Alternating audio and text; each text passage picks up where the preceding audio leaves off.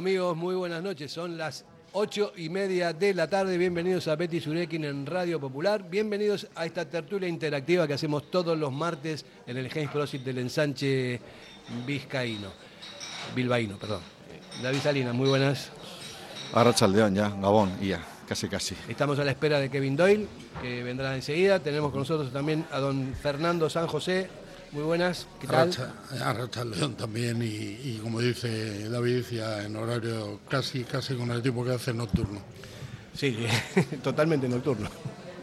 Bueno, pues nada, hoy tenemos un programa largo, un programa en el cual vamos a analizar muchas cosas, vamos a adentrarnos en la situación actual del fútbol, que hablándolo previamente antes de empezar, decía, bueno, que puede haber cierto pesimismo o no. Yo creo que vamos a hablar con objetividad, David, que tú me decías lo de que, del pesimismo. Vamos a hablar con objetividad. Eh, yo tengo la sensación, no, puedo, no tengo demasiados datos, más que lo que veo, más que lo que estoy viendo en los partidos y en, lo que está pasando, ¿no? que el fútbol está evolucionando de una manera cada vez más vertiginosa, se están eh, haciendo muchas cosas cada vez es más importante el tema financiero más que el deportivo y lo financiero, eh, por supuesto, genera todo lo deportivo posteriormente. Hay mucha diferencia de presupuestos en, los países y en el mundo y también en la liga. hay equipos que son eh, que tienen posibilidad de fichar cualquier cosa y a cualquier precio y otros no. Y otros no porque no pueden y otros como nosotros que no porque no queremos, porque somos como somos y estamos muy contentos de estar así. Eso es un poco lo que yo eh, a priori veo de todo esto, ¿no? Eh, no me gusta ver una final de la Supercopa en, Arabia Saudí, ni tampoco, no sé, que no tiene sentido, una, de la Supercopa de, España que se juega en Arabia Saudí, por una cuestión económica. Yo creo que no tiene mucho sentido. Y esto está cada día más global y cada vez está más polarizado y, no, no veo que haya límites para estas cosas ni tampoco demasiada dignidad muchas veces para, para no, caer en esas tentaciones. No sé, eh, si estoy un poco apocalíptico, Fernando, que a mi lado. Quizá, quizá un poquito. Lo que pasa es que eh, no es más que una reflexión en una parte es real. sensación, porque ni siquiera, eh, ni siquiera estuve meditando. O sea que, todavía es más fácil que puedas no tener razón y sea más positivo. Bueno, sí es verdad que el fútbol ha cambiado, el fútbol está cambiando y además veníamos de una época en la cual la liga era durante bastantes años posiblemente la mejor competición del mundo y hoy tenemos la sensación de que ya no lo es. ¿Eso qué implica? Pues que esa diferencia grande entre los enormes clubes que, que manejan presupuestos estratosféricos y que pueden fichar casi, casi todo lo que quieren, a pesar de que también estos tiempos de pandemia han sido complejos para ellos y los demás pues marcan una línea grande. Pero también hay otro hecho que has destacado y es que en nuestra comparación, por nuestra maravillosa circunstancia vital de tener una filosofía como la que compartimos prácticamente todos, los límites de la filosofía es lo que nos puede quizá diferenciar, pero esta filosofía nos hace que sea más difícil para nosotros en igualdad de presupuestos competir hoy con otros clubes que antaño no tenían un presupuesto como el Atleti. Y por esa razón pasan cosas como que la Real esté tercera o que los Asuna esté junto a nosotros, etcétera, que antaño era complejo de poder entender. Entonces, eh, sí creo que tenemos que pasar de la sensación a la reflexión en cuanto a qué tenemos que hacer, no con negativo criterio, sino con incluso optimismo, para que esto no nos lleve como una ola, que podamos adaptar y tomar decisiones en el ámbito del atleti, porque es verdad que hay muchos elementos y tú has sacado sobre la mesa y David, eh, no le quiero robar el tiempo de opinión, pero por ejemplo la Supercopa, la Supercopa se ha convertido en un negocio para quien la organiza, para la federación y para los de siempre, Madrid y Barcelona, porque nosotros la hemos vivido, la hemos ganado incluso en la última edición que, que, tuve el gusto de poder estar como secretario de la Junta Directiva del Atleti en Sevilla y en la siguiente pues caímos con una dignidad tremenda ya, ya también en la final. ¿no? Yo creo que debemos pensar más en, en, fortalecer nuestra posición frente a este fútbol que es el que es y que efectivamente ha cambiado mucho. Y en cualquiera de los casos seguir tomando decisiones para poder mantener nuestra esencia, nuestro hecho diferencial.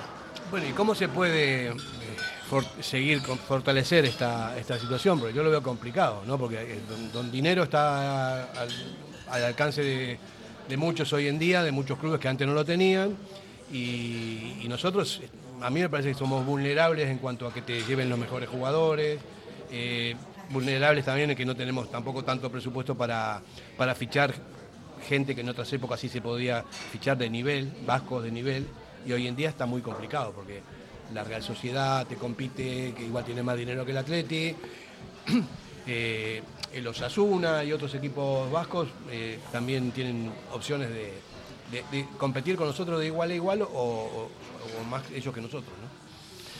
Bueno, la verdad es que tendemos mucho, y nos pasa a todos, a todos los aficionados atletisales, a pasar del negro al blanco en, pues en una semana en relación a un partido, dos partidos. Me mira de reojo. No, estamos, no estamos me Está mirando de reojo. no, quiero decir, y nos pasa a todos, ¿eh? no estamos en el, en el, mejor momento de ánimos porque venimos de perder un derby y venimos de dos, tres partidos de puntuar poco y de caer de una posición privilegiada a la que estábamos.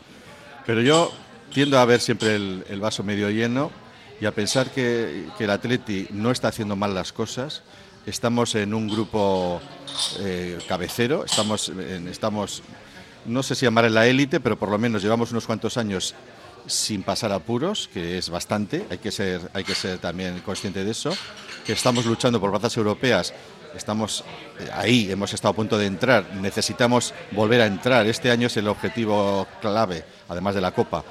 Y, yo pienso que las cosas tampoco las vemos, yo las veo mal, siempre y cuando seamos capaces, y yo soy optimista y creo en la capacidad de gestión no solamente de anteriores directivas, sino de la presente, de que sepamos buscar los aliados adecuados. Y eso es muy importante. Ahora mismito, mientras estaba hablando Fernando, eh, estaba mirando al móvil y estaba viendo un, mensaje o una noticia que decía, la Real Federación Española de Fútbol carga contra Tebas. O sea, estamos metidos en una guerra continua de intereses económicos y de poder y es importantísimo que el Athletic se sepa situar en el bando adecuado en cada momento adecuado, que no quiere decir que siempre haya que estar, con los mismos para lo mismo. Y yo creo que el Atleti no lo está haciendo mal. A veces falta un poco de explicación de qué es lo que hacemos y por qué nos subimos a un, carro, nos subimos a un carro o a otro. Pero yo creo que el Athletic tiene que estar eh, en esa clase media que yo le llamo, porque tenemos que ser realistas, siempre digo que no real sales, y saber que no estamos en el primer vagón. En el vagón de los dos grandes no estamos, pero sí estamos en el segundo, de los equipos que están ahí en la zona media alta, y tenemos que defender que la competición sea abierta, que el Athletic, a pesar de su filosofía, y en eso sí digo, a pesar de esa, esa, esa traba que nos ponemos, que queremos seguir poniéndonos, siga estando en un, grupo de clubes influyentes que haga que la competición esté abierta, que no todos se lo lleven Real Madrid y Barcelona. Yo creo que el Atleti tiene que estar en ese grupo de equipos y ser conscientes de que lo mismo que estamos ahí, pues lo hemos comentado antes de empezar la emisión, nos puede pasar como le está pasando ahora al Sevilla, que está pasando del todo de ser un tercer cuarto equipo a estar en puestos de descenso y ojo ojo lo que le puede venir. Nosotros estamos en una posición holgada, estamos con un buen entrenador, con una buena plantilla y yo creo que es importante que sepamos elegir, insisto, eh, los aliados adecuados, que estemos a las formas modernas de gestión, y creo que esta directiva se está poniendo las pilas en eso, también la anterior, y, no dejar de desaprovechar las ocasiones de, tener una presencia internacional, porque tenemos mucho que vender. Yo siempre he dicho que el Athletic tiene mucho que vender, porque lo auténtico, la raíz, la idiosincrasia del Athletic, eh, se puede vender todavía más en el mundo que lo que se está vendiendo. Yo estoy de acuerdo con lo que está diciendo de la solvencia del equipo, que está muy bien, que está compitiendo bien. Ahora hubo un par de accidentes que nos bajaron de la nube, pero bueno, yo creo que este año podemos entrar en Europa con, bastantes posibilidades. Eh, y que en la Copa también vamos a llegar lejos. Eso no tengo ninguna duda, pero estoy, yo quiero hablar un poco más allá de lo inmediato, de lo que está pasando ahora, sino de lo que puede pasar más adelante si, sigue con, e, si se sigue con esa dinámica eh, de tantos cambios en los cuales nosotros estamos eh, bastante desprotegidos ¿no? por, todas las circunstancias exteriores a lo que es el Atlético. Yo no quiero cambiar la filosofía, es, obvio. No, quiero, pero para nada, vamos, por eso soy el Atleti. Aparte que estoy viejo, ya tengo otro tipo de, conceptos, otro tipo de conceptos que, están anticuados tal vez, ¿no? Yo tengo una, una, edad avanzada y veo el fútbol de otra manera. También estoy viendo que se están fichando jugadores. Hoy me mandaron un vídeo de un chaval de 16 años argentino que juega en Vélez Arfield, que es parecido a Messi cuando era pequeño, y ya está. El Madrid y el Barcelona dice se decantó por el Barcelona. Y eso a mí me parece que es una barbaridad. Es trata de menores, qué sé yo. Es una cosa muy, muy extraña. Si ya están tocando jugadores que tienen 15 años lo van a buscar el Madrid, el Barcelona, el City. ¿Nosotros qué podemos hacer contra ese tipo de cosas? Es que no podemos nunca competir eh, de igual a igual, no, no es que sea un partido eh, o una final entre dos equipos que son equilibrados en la misma liga, que hay mucha diferencia, mucha diferencia. Vamos a hacer una pausa y, volvemos enseguida. Radio Popular, R. Ratia. ¿Tienes problemas con tu viejo colchón? Colchonerías Bengoa tiene la solución ideal. Canapés de madera más colchón viscoelástico 135 por 190 por 395 euros. Ahora con almohada viscoelástica de regalo. Porte, montaje y retirada totalmente gratuita. Colchonerías Bengoa, las de toda la vida. Ocho tiendas en Vizcaya, dos de ellas de sofás. Más información en la web colchoneríasbengoa.com. Diamanti e Karati, compra de oro con total transparencia y máxima tasación. En Bilbao, Puente de Deusto 13, Autonomía 34, Juan de Garay 7, Doctor Areilza 20 y Santucho 12. En Portugalete, Carlos VII 7 y en Baracaldo, Avenida de la Libertad 2. El primer outlet de joyas de Vizcaya con un 70% de descuento. Diamanti e Karati. En Durango, Restaurante Covica. Comida tradicional, moderna y vanguardista, elaborada siempre con la máxima calidad. Expertos en alta cocina en miniatura con reconocimientos de prestigio ofrecen diferentes alternativas para satisfacer los paladares de todos sus comensales. La comida de calidad y el trato exquisito tienen nombre propio en San Ignacio Usunea 8, Durango. Somos para ti. La S, tu satisfacción, tu mejora, tu adaptación, el reconocimiento, la llave a tus dudas, tu economía y acierto y la de tu desarrollo. Smart Lead Consultores. Contáctanos en info.smartlead.com o en el 944 237 542. Quedarás satisfecho. Si te gusta disfrutar del buen pescado, Asador Restaurante Parrillas del Mar es tu lugar. En Bilbao, Juan de Acuria Guerra número 7. Disfruta de nuestros pescados a la parrilla, besugo, rey, rodaballo, lubina y mariscos como langosta, bogavante y cigalas, entre otras delicias del mar. Mención especial también a nuestros entrantes originales como la ensaladilla de buey. Si quieres comer bien en un ambiente de lo más acogedor, ven a Parrillas del Mar. Bueno, lo, hemos dejado antes la publicidad, en eso lo dejo, dejo botando el balón. Eh, insisto, ¿no? mi sensación, que no es más que eso, una sensación, es complicada por todas las por todas las, cosas que están pasando y que cada vez se, se extreman más. Qué bien hoy, muy buenas. Quítate los auriculares, eso que tiene, que, es por, el frío, ¿no? Pues está en Urquiola a la mañana, San Antonio. ¿Tuviste con Turquiolo? Bendeciendo a los animales. ¿Estaba Turquiolo por ahí? No, Turquiolo no, Turquiolo ahora está descansando. En bici no... Pero había nieve a la mañana, primeros copos ya, para mañana viene mucho peor. Y pocos animales, evidentemente, con este frío. Ha habido un burro, curioso. han bendecido al burro, un par de, eh, par de perros. Bueno, hemos pasado el día bien. El hombre del tiempo, ha llegado el hombre, del, tiempo. El hombre multiusos. sí, ya te veo, ya, con los, con los cascos esos. Bueno, estamos eh, enfrascados en una conversación, que en una discusión, que no, en una discusión, en una conversación sobre las las circunstancias que están moviendo al fútbol en estos tiempos, que yo estoy, he sacado el tema como que cada vez es más difícil, todo porque hay mucha pasta, que todos los equipos son poderosos y que nosotros vamos perdiendo, eh, vamos perdiendo posiciones a través de, los años. Ya hace mucho que no entramos en Europa y es, y es fatal para nosotros. Y a ver, ¿cómo se hace para, para tratar de, aparte de hacer las cosas bien, porque la Atleti hace las cosas bien, no es que se esté equivocando en la gestión ni la directiva actual ni la anterior, vamos, ninguna, se está haciendo bien, pero ¿cómo se compite contra ese tipo de, posibilidades de equipos que antes eran mucho menos que nosotros, que ahora tienen más pasta y que ahora están mejor que nosotros, como la Real, por ejemplo? Hombre, cada día que pasa parece que es más difícil, ¿no? Yo creo que viene de lejos. El Atlético ya lleva demasiadas temporadas acariciando Europa. Y digo acariciando, pues porque es verdad. Eh, al palo de Diego Martínez, eh, haciendo la goma todo el día esta temporada parecía, ¿no? justo antes del Mundial, que el equipo comenzaba a creer ¿no? realmente en ese objetivo europeo. Tampoco soy de los que me vuelvo loco, ¿no? El otro día fue duro el partido de la Noeta, pero bueno, si miramos la tabla, tampoco estamos tan fuera de lugar, ¿no? Estamos donde hay que estar eh, en esa pelea.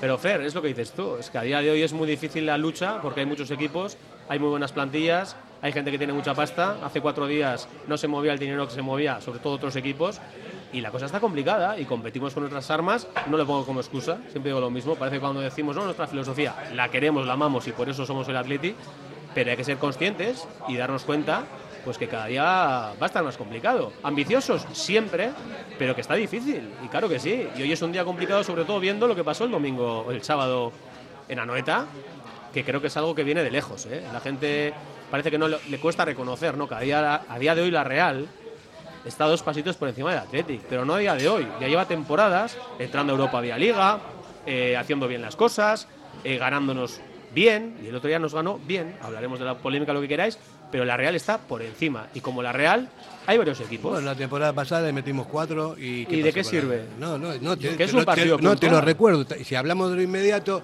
para mí no es más la Real que la Atlético. Bastante más. Yo creo que no.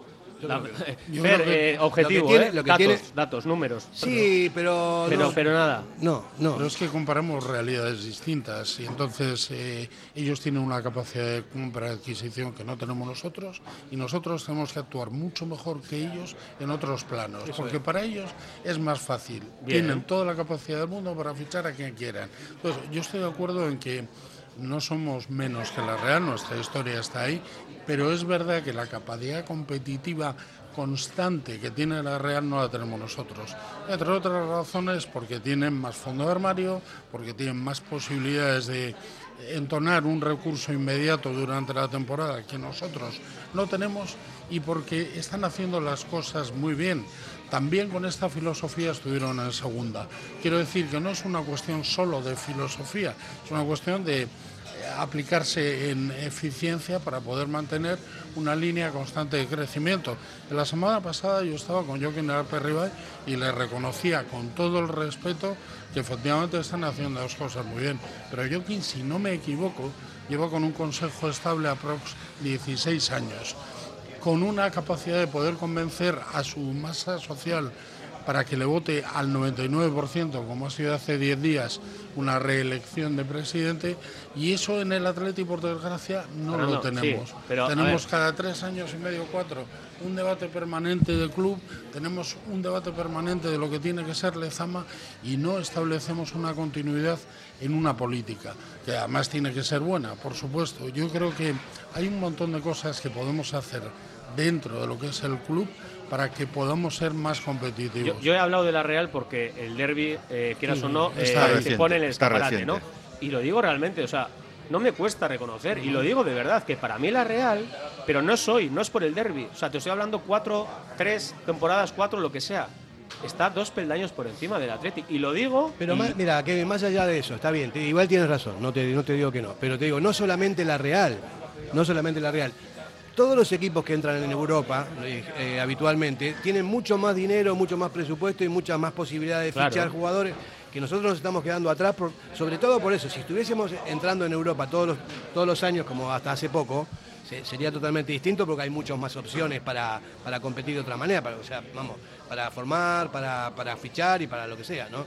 Hoy en día estamos viendo. El, Bilbao, Atleti está a, 10 puntos de la salvación las chicas están también como están cuando antes eran pioneras y, eran ganadoras total, ¿no? Entonces, algo, algo está pasando, pero que no es por culpa nuestra. Yo veo, la noche muy negra por lo que estás. Y es verdad, todo lo que estás diciendo es cierto, son datos objetivos. Pero lo que pasa es que a mí me suele pasar también eh, en, el día a día, ¿no? Yo siempre les suelo decir a mis hijos, les digo, mira, porque te salgan dos cosas mal juntas, porque nos puede pasar que se nos junten dos, dos, acontecimientos negativos, no pensemos que todo es negativo. Y al revés, cuando te pasen dos cosas buenas, que no te inunde la, euforia y te olvides de que el palo te puede venir pasado mañana.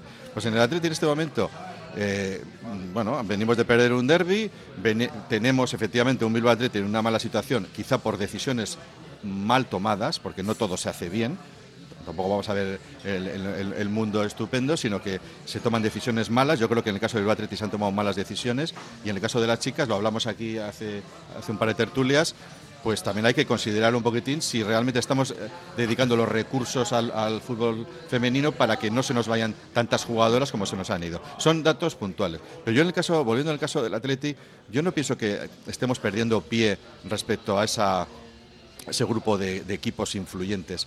Lo que sí es cierto es que el Atleti se tiene que hacer respetar. Y lo digo en este momento porque todos sabemos lo que es el mundo del fútbol, lo que es la liga, cómo te pasan de tratar bien a tratar mal en todos los aspectos, incluso arbitrales. Y el Atleti, aunque siempre ha tenido un estilo propio eh, en, la, manera de gestionar y, relacionarse con, los estamentos de poder, de vez en cuando también a veces tiene que dar un golpe encima de la mesa. Eh. Y, si, y si hemos estado aguantando ciertas ciertos eh, latiguillos sobre influencias federativas o arbitrales, en el momento que estemos perjudicados, como, como ha pasado en respecto a este derby, pues también hay que hacerlo ver. Y hay que hacer ver que el partido del otro día, efectivamente, la Real hizo un buen partido, no fue superior al Atleti, pero lo decisivo fue una, fue una decisión arbitral que no nos, que no nos benefició y que, y que nos tumbó definitivamente en un partido donde cometimos errores, es verdad, pero no fuimos inferiores a, la Real. ¿Con esto qué quiero decir? Pues que como dice Kevin, la Real está haciendo las cosas bien. Osasuna, que es otro equipo vasco, está haciendo las cosas bien. Pero las cosas muchas veces están entre decidir en, un entrenador y en otro. O sea, eh, que Aperribay esté haciendo una buena gestión no quiere decir que pasado mañana el entrenador que tiene, que es un gran entrenador, Imanol, dé un salto a otro equipo, que lo puede dar perfectamente por su trayectoria, y el próximo entrenador que tenga la Real no le dé los resultados que le está dando. Y eso le puede pasar a Osasuna con Yagoba y le puede pasar a Atleti con Valverde. Quiero esto decir que no todo es la gestión del día a día, que es fundamental, sino muchas veces qué entrenador tienes, qué fichajes has hecho. Eh, volvemos al caso del Sevilla, un Sevilla que ha estado jugando en la Champions año sí, año también, de repente ahora, porque ha hecho dos malos fichajes o un entrenador no ha hecho una buena función, está en puesto de descenso y ojo, ojo que se le puede caer todo el castillo de Naipes. ¿eh? O sea, quiere decir que... Y, y luego hay otro tema que también ha citado Fernando, la estabilidad. Yo doy por buena la inestabilidad en el Atleti en el sentido de que se cambien las cosas, se cambien las personas y se cambien, no voy a decir las políticas, pero sí las decisiones, con que el club siga siendo de los socios y que tengamos unas elecciones cada cuatro años. Yo, Fernando, y otras, no, lo has dicho tú, ¿eh? pero hay otras personas que lo dicen, no es que lo peor que le puede pasar al Atleti es que haya elecciones cada cuatro años. Pues no estoy de acuerdo. No, estoy de acuerdo. yo, creo que el Atleti... es para nada, ¿eh? no, no, no lo habéis dicho, ¿eh? pero, pero si hay una tentación de, de mirarnos en otros espejos... tentación de que lo hayamos me, me parece estupendo que Aperribay esté, esté apoyado por un consejo de administración de Sociedad Anónima Deportiva o que otros lo estén, pero, la, pero el Atleti es una sociedad, eh, David, creo una asociación deportiva creo, que, creo que, compartimos. Estamos de acuerdo. No, lo pongo en duda, Fernando. Pero, pero benditas, benditas elecciones para que ojalá eh, acertemos los socios cuando elijamos a quienes nos van a, nos van a regir, pero, yo me apunto a este modelo, al modelo participativo de, donde los socios tenemos algún papel en, la decisión, al modelo de la, de la sociedad unidad deportiva que puede llevarles a una estabilidad como le lleva la Real, pero que pasado mañana... Que no, que no, que no voy por ahí. Sí, sí, sí, no, que Fernando, que no te estoy diciendo que vayas tú por ahí, pero yo insisto porque lo he oído y lo sigo escuchando, no, es que eh, por supuesto que no hay que cambiar todo en cuatro años, pero desde luego que los socios tengamos capacidad de, capacidad de decisión y que podamos tener a los que nos rijan, porque lo hemos decidido, y podamos cambiar cada cuatro años, me parece que es un bien en sí mismo y yo desde luego no, voy a renunciar. ¿eh? Ya sé que tú tampoco, Fernando, porque me, lo estás, me estás insistiendo, pero, pero bendita capacidad de, participación de los socios y socias que, tenemos nada que ver con lo que Vamos a poner una musiquita de película del oeste y volvemos enseguida.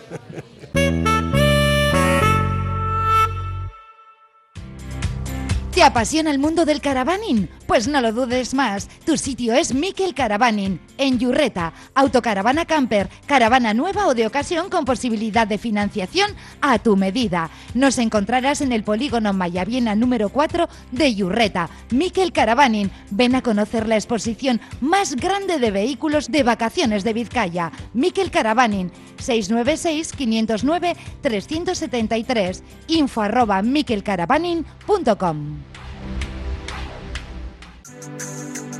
En el corazón del ensanche, Obrador Asúa Berry, la mayor variedad de panadería, pastelería y bollería hechos de forma artesanal en su obrador, siempre buscando la excelencia tanto en la calidad como en el servicio a sus clientes. Obrador Asúa Berry Ensanche recoge encargos y ofrece los mejores desayunos y meriendas, también con productos sin gluten. Recuerda en la Plaza del Ensanche de Bilbao, junto a Lane Prosit, Obrador Asúa Berry Ensanche. Ven y disfrútalo para que disfrutes de tu mejor mirada. General Óptica. Compromiso para una mirada sana. Compromiso para una mirada atractiva. Compromiso de servicio. 13 tiendas en Vizcaya. General Óptica. Tu mirada eres tú. ¿Quieres celebrar la fiesta de cumpleaños más divertida y memorable del mundo? Celébrala en Gimnasios Mugendo con centros en Indauchu, Santuchu, Deusto y Basauri. Tu hijo disfrutará de una fiesta de cumpleaños distinta a todas las demás, entrenando con sus amigos y sintiéndose durante un día el auténtico cinturón negro. Recuerda, las mejores fiestas de cumpleaños se celebran en Gimnasios Mugendo. Más información en mugendoeuskadi.com o llamando al 940 24 21 21 14. Gimnasios Mugendo. Ven y diviértete. Bueno, eh, aquí seguimos en el James Prosi con esta conversación que no es una discusión ni mucho menos, simplemente son pareceres que yo estoy seguro que todos estamos de acuerdo, eh, Fernando, lo que están, o sea, cada uno con en lo fundamental. Efectivamente, ¿no? Quizás los matices. Yo voy a, a, meter una cosa más, que voy a decir que la mejor manera de que el club, de que el Atleti siga en su mismo progreso de siempre, es optimizar cada vez más todos los recursos, pero todo tipo de recursos, hay que extremar la optimización de los recursos. Eso es, me parece que sería importante y hay gente capaz como para hacerlo. Fernando, sin duda, yo creo que nosotros tenemos un elemento que nos diferencia, nos pone en valor, que es la filosofía, pero que también tiene alguna parte, entre comillas, que nos limita en algunos modelos de competitividad. Por eso tenemos que estar siempre al 125% para estar por encima de los demás, lo cual asumo, acepto con orgullo. Eh, un poco por alusiones a mi querido compañero letrado David, eh, no estoy entrando en el debate de sociedad anónima deportiva. Yo creo que la filosofía que tenemos conlleva un grado también de participación societaria plural, absoluta, dividida a un socio, un voto, y nos hace grandes en todos los sentidos. Lo que trato de decir es que, y yo lo he vivido en carnes propias, en cuatro años hay muy poco tiempo para poder trazar estrategias a medio plazo. Y muchas veces nos planteamos entradas de nuevas eh, juntas directivas, igual de bien intencionadas que la mía, que la nuestra, estoy seguro que todas, pero hasta que asumimos el rol de conocimiento suficiente colectivo, pasa un tiempo, a veces reconsideramos cosas que quizá mm, cuando lo tenemos mucho más claro por el conocimiento adquirido, podemos pensar que no había que haberlo hecho, y eso tiene una proyección para mí especialmente grave en Lezama. Yo creo que una cosa es la, la propiedad y representación del club y otra cosa es la política deportiva de Lezama. Lezama es nuestra base fundamental, nuestro core business, nuestra fábrica. Nuestra capacidad de fichar es limitadísima y eso no hace que renunciemos a la misma, pero la base fundamental es el crecimiento de nuestro modelo de jugador. Nuestro modelo de jugador no puede ponerse en cuestión cada cuatro años. Totalmente de acuerdo. Porque si eso sucede, al final todos los equipos no juegan como el primer equipo y al final tenemos una tipología de jugador que dependiendo de la dirección deportiva y de los técnicos, pues se, se, se repiensa cada cuatro años, se cambia. Eh, tenemos un Bilbao Atlético como lo tenemos. ¿Por qué? Pues en parte también por ese modelo de jugador que cada vez cambia. Pero, Fernando, una, pregunta. ¿Realmente tú conoces el club por dentro, los, los socios no tanto? ¿Tantos cambios realmente hay en, lo que se llama Lezama, en lo que se llama la política deportiva respecto a una directiva y otra? No, lo sé. Muchísimo. De los, de los representantes que dan la cara, que desconocemos, aunque a veces eh, quizá debieran dar más, más explicaciones, yo sí, para bien y para mal, yo siempre lo he pensado así. pero, pero lo que por abajo se, mueve en cuanto a técnicos, etcétera, tantos cambios se producen. Absolutos. Bueno, pues entonces, una dirección pues, deportiva marca el perfil. Pero, Fernando, si es así, nos tenemos que fiar en el buen juicio de los gestores, de los, ahora en este caso, de los nuevos gestores, de que sepan dilucidar entre lo que hay que cambiar y lo que no. Una cosa rápida. Entonces yo siempre he dicho, yo siempre he dicho con las bondades que tiene eh, elegir a nuestros a nuestros gestores como hemos tenido hace hace unos meses, que no todo hay que cambiar. A mí no me gustó nada lo del electroshock, que luego se matizó por esta directiva, dándose cuenta cuando realmente llega in situ al, al Atleti que no hay tantas cosas que cambiar. Entonces, si realmente se cambia lo que funciona, pues está mal, Fernando. Yo estoy de acuerdo contigo. pero no tiene por qué cambiarse, no tiene por qué pero Sucede. Una cosa rápida. Eh, yo estoy con Fernando en el sentido de que Lezama necesita una estabilidad. O sea, no son cuatro años. Porque a cuando llegas, aplicas tus cambios, y te toca marcharte. Luego entra el siguiente y vuelve a cambiarlo. Entonces, para mí Lezama tiene que una estabilidad de ocho años mínimo. Vamos a hablar de una década. Vamos a trabajar bien en Lezama de la misma forma, con unos objetivos, pero todos remandan en la misma dirección. Porque si mañana tú no eres el presi, soy yo el presi, traigo a mi gente y volvemos a empezar de cero, para cuando empiezo a, carburar, a, a engrasar la maquinaria, me tengo que pirar. Entra el siguiente, vuelve a cambiar Lezama necesita mucha más estabilidad, pero muchísima más estabilidad que la que tiene. Una línea de trabajo permanente que esté más allá de las elecciones, más allá de la directiva, un know-how, una forma de hacer las cosas, desde siempre, con un estilo de juego que es el que tenemos de toda la vida. Hay que trabajar en esa línea. Es, difícil conciliar esa capacidad de cambio que una directiva tiene por qué tener, porque cuando entra debería tener la capacidad de enjuiciar, que es lo mejor para el club, pero debería haber un modelo articulado que permita que solo en excepciones límites se cambie esa filosofía, esa filosofía, ¿no? esa forma de trabajo en Lezama, para que no estemos cuestionando permanentemente el modelo de Lezama, sino mejorarlo. Bueno, vamos, a, vamos, perdona, vamos a, cosas concretas, porque quizás los oyentes nos están oyendo y piensan que estamos filosofando demasiado. Yo lo que no he entendido, lo que no he entendido es que a la hora de elegir los técnicos de los, en el caso de Bilbao Atleti eh, los equipos fundamentales de formación, se dé, se dé un cambio cuando las cosas no iban mal. Yo, por ejemplo, así lo digo, yo he defendido decisiones que a nivel de gestión económica se están empezando a tomar eh, eh, por esta directiva, pero por ejemplo lo que no comparto en absoluto es que si un Bilbao Atleti está funcionando bien y tiene un técnico que, que, salvó al equipo de una situación muy mala como fue Pachi Salinas, se produjera un cambio.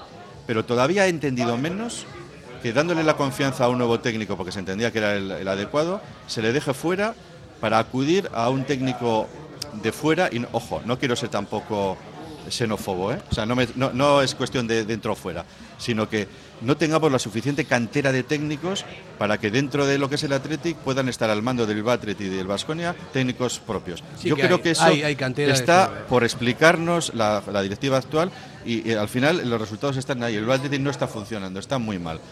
Y, bueno, y podríamos hablar también, en el caso del femenino, pues el caso de las jugadoras también, exactamente por insistir, por qué no se consiguen retener y se nos van a equipos medianos. Es otra historia. Está claro. Pero, pero yo lo que pasa. Pero desde luego, eh, y, siento ser crudo en lo que te voy a decir, Fernando, si los socios han decidido que estos sean los actuales gestores y, vosotros que hicisteis, yo creo que en líneas generales una buena gestión, la directiva anterior, no os habéis presentado a la reelección, pues todos tenemos que, apechugar con las decisiones, con el voto que tomamos, con lo que se nos dice en campaña, cuando se nos dice por esta directiva que hay que hacer un electroshock y la gente les vota masivamente, ¿eh? luego lo moderan y tal, pero toman decisiones que todo el mundo sabíamos que iban a tomar. Porque si nos vienen diciendo que hay que darle la vuelta al como un calcetín al club, yo no lo compartía, esa tesis, pero los socios somos responsables de a quién, con quién Y esto pasa a nivel político también. Cuando las cosas funcionan medianamente, pero... la gente no lo piensa así y quiere dar un cambio, pues hay que aceptarlo con todas las consecuencias, para bien y para mal. Yo, quiero, decir una cosa. Yo con respecto al ESAMA, yo lo veo de otra manera, ¿no? Más allá de, insisto, más allá de la directiva de turno, que cada uno tiene su modelo de gestión que me parece perfectamente bien. Pero el ESAMA tiene que ser intocable. Tiene que, yo creo que tiene que haber una especie de senado de notables del Atleti estén ahí supervisando todas las cosas y que no estén a expensas de, cambios de entrenadores y cosas así. Que, desde chiquitito que, vean que es como una academia de fútbol donde se, aprende un estilo tanto de juego como de valores y que salgan jugadores del ESAMA con un perfil desde siempre, más allá de los entrenadores que estén y, no, ¿no? hasta el juvenil, por ejemplo, ¿no? Y que bueno, que esto, que notable que pueden ser Irureta, que puede ser Clemente, que puede ser un montón de entrenadores de Atleti, que conocen perfectamente la esencia de todo esto y que formen a los chicos de esa manera. Eso, Fernando, eh, es maravilloso, pero es difícil también. Sí, ya lo sé, ya lo sé que es difícil. Quiero, quiero mm, contestarte solo una cosa. Cuando la responsabilidad del club depende de un entrenador que es el que nos hace eh, ilusionarnos o tener dudas al 99%, porque hoy es verdad que tenemos una crisis existencial con lo que es la cantera por la situación de un Bilbao Athletic evocado a una segunda eh, categoría de rep que, nos preocupa porque el salto es enorme. Es la cuarta categoría del fútbol. Por supuesto. Pero lo que también te digo es que entre el máximo responsable de Lezama y el primer responsable del primer equipo, que es el entrenador, tiene que haber siempre un cierto nivel, de coincidencia o por lo menos de políticas. Eh, pero estoy de acuerdo en que debemos tratar Lezama como algo ajeno a lo que es la gestión económico, social, mm, y, por eso hasta el juvenil, ¿no? El, el es otra cosa. Y por eso David, eh, no, no, no estoy de acuerdo. No es un ataque a esta junta directiva. Eh, no nos hemos presentado porque legítimamente tenemos el derecho de no hacerlo y porque además mm, no quiero en modo alguno aparentar que es una carga. Ha sido un orgullo para mí ser cuatro años secretario del Atleti, pero hay momentos vitales en los que quizá no te lo puedes permitir. Eh, estoy hablando de algo que excede de esta Junta, que excede de palabras como electroshock, que a mí no solo no me gustaron, me parecieron impropias, porque además en la, en la época en la que se dicen que es en la campaña electoral, no se conoce el club, se conoce el club como socio, no se conoce el club como gestor, y por lo tanto todos cometemos errores en las épocas en las que intentamos demostrar que vamos a hacer algo diferente y mucho mejor, porque creemos que somos más competentes que los anteriores. Tras error en la mayoría de los casos. Juntas competentes ha habido muchas, tiempos buenos ha habido muchos y tiempos regulares también con juntas competentes. Lo que trato de decir es que este es un tema social que no debe ser ni decisión de una única junta, ni de la anterior ni de la siguiente. Lezama necesita estabilidad y la estabilidad a la que me refería era esa, era esa en cuanto a la gestión de un club con representación en la, en la UEFA, en la Liga, en la Federación, que, no cambie la cara tan rápido porque al final nos pierden el respeto. Sí, yo no estoy, de, estoy de acuerdo con lo que estás diciendo y, y no quería decir que vosotros tendríais que, porque efectivamente una decisión libre de presentaros o no, yo creo que la gestión, lo he dicho, lo he escrito y lo mantengo, la gestión ha sido buena, la vuestra, en líneas generales, pero hay que tener en cuenta que quienes se presentan, hay unas elecciones libres, se presentan tres candidaturas, muy, muy ricas las tres en cuanto a personas e ideas, y, gana por una abrumadora mayoría esta, con un mensaje de cambio, con un mensaje de que hay que cambiar, como nos han dicho el club, de, darle la vuelta como un calcetín, la gente, los socios y socias compran mayoritariamente esa idea y tenemos que apechugar. O sea, si, si la idea que se ha transmitido es que hay, que hacer pues modificaciones en el club para hacerlo moderno, para, para vender más el producto, para eh, optimizar eh, las entradas de dinero, los patrocinios, etcétera, a mí eso me parece bien. Pero también es cierto, y yo también he escrito sobre esto, que a la hora de, de cambiar personas, yo lo pienso también, y estoy de acuerdo contigo, no hay que cambiar lo que está funcionando. Y, ahí he lanzado una crítica, lo mismo que digo que están legitimados para tomar esas decisiones porque las presentaron en campaña y se le votaron, también yo entendí y sigo entendiendo que no hay que hacer experimentos con gaseosa y algunos se están haciendo. Y en eso estamos de acuerdo. Totalmente de acuerdo, pero es que no estaba entrando a valorar el momento concreto. Mi, mi, mi opinión es atemporal. Quiero decir, por encima de esta Junta y de la nuestra y de la siguiente, Lezama necesita estabilidad en mi criterio. Y yo me podías decir, ¿por qué no lo has puesto en práctica cuando estabas? Porque no es tan sencillo. Lezama necesita estabilidad y nosotros necesitamos una pausa para la publicidad, que rima, ¿eh? Qué bien. Pasamos por caja. Radio Popular, Erri Ratia. Diamanti e Karati, compra de oro con total transparencia y máxima tasación. En Bilbao, Puente de Deusto 13, Autonomía 34, Juan de Garay 7, Doctor Areilza 20 y Santucho 12. En Portugalete, Carlos VII 7 y en Baracaldo, Avenida de la Libertad 2. El primer outlet de joyas de Vizcaya con un 70% de descuento. Diamanti e Karati. Somos para ti La S, tu satisfacción, tu mejora, tu adaptación, el reconocimiento, la llave a tus dudas, tu economía y acierto y la de tu desarrollo. Smart Lead Consultores. Contáctanos en info arroba smartlead.com o en el 944 237 542. Quedarás satisfecho. Si te gusta disfrutar del buen pescado, Asador Restaurante Parrillas del Mar es tu lugar. En Bilbao, Juan de Acuria Guerra número 7. Disfruta de nuestros pescados a la parrilla, besugo, rey, rodaballo, lubina y mariscos como langosta, bogavante y cigalas, entre otras delicias del mar. Mención especial también a nuestros entrantes originales como la ensaladilla de buey. Si quieres comer bien en un ambiente de lo más acogedor, ven a Parrillas del Mar. ¿Quieres celebrar la fiesta de cumpleaños más divertida y memorable del mundo? Celébrala en Gimnasios Mugendo con centros en Indauchu, Santuchu, Deusto y Basauri. Tu hijo disfrutará de una fiesta de cumpleaños distinta a todas las demás, entrenando con sus amigos y sintiéndose durante un día el auténtico cinturón negro. Recuerda, las mejores fiestas de cumpleaños se celebran en Gimnasios Mugendo. Más información en mugendoeuskadi.com o llamando al 940 24 21 21 14. Gimnasios Mugendo. Ven y diviértete. Eh, sí, Fernando, estabas, estabas hablando antes de la publicidad. Sí, bueno, yo eh, creo que ha quedado bastante claro y David y yo habitualmente compartimos criterio y el que tengamos matices diversos lo que hace es enriquecer esta, esta tertulia, porque al final no hay verdades absolutas, hay verdades estructurales y para mí la de que nuestro motor es Lezama y que hay que cuidarlo y optimizarlo, obviamente. Yo quería abrir una pequeña luz a lo que antes hablábamos de, eh, desde el punto de vista más negativo, del futuro del Atleti. Yo creo que no es tanto que, que otros tengan más dinero que nosotros, sino que puedan usarlo mejor.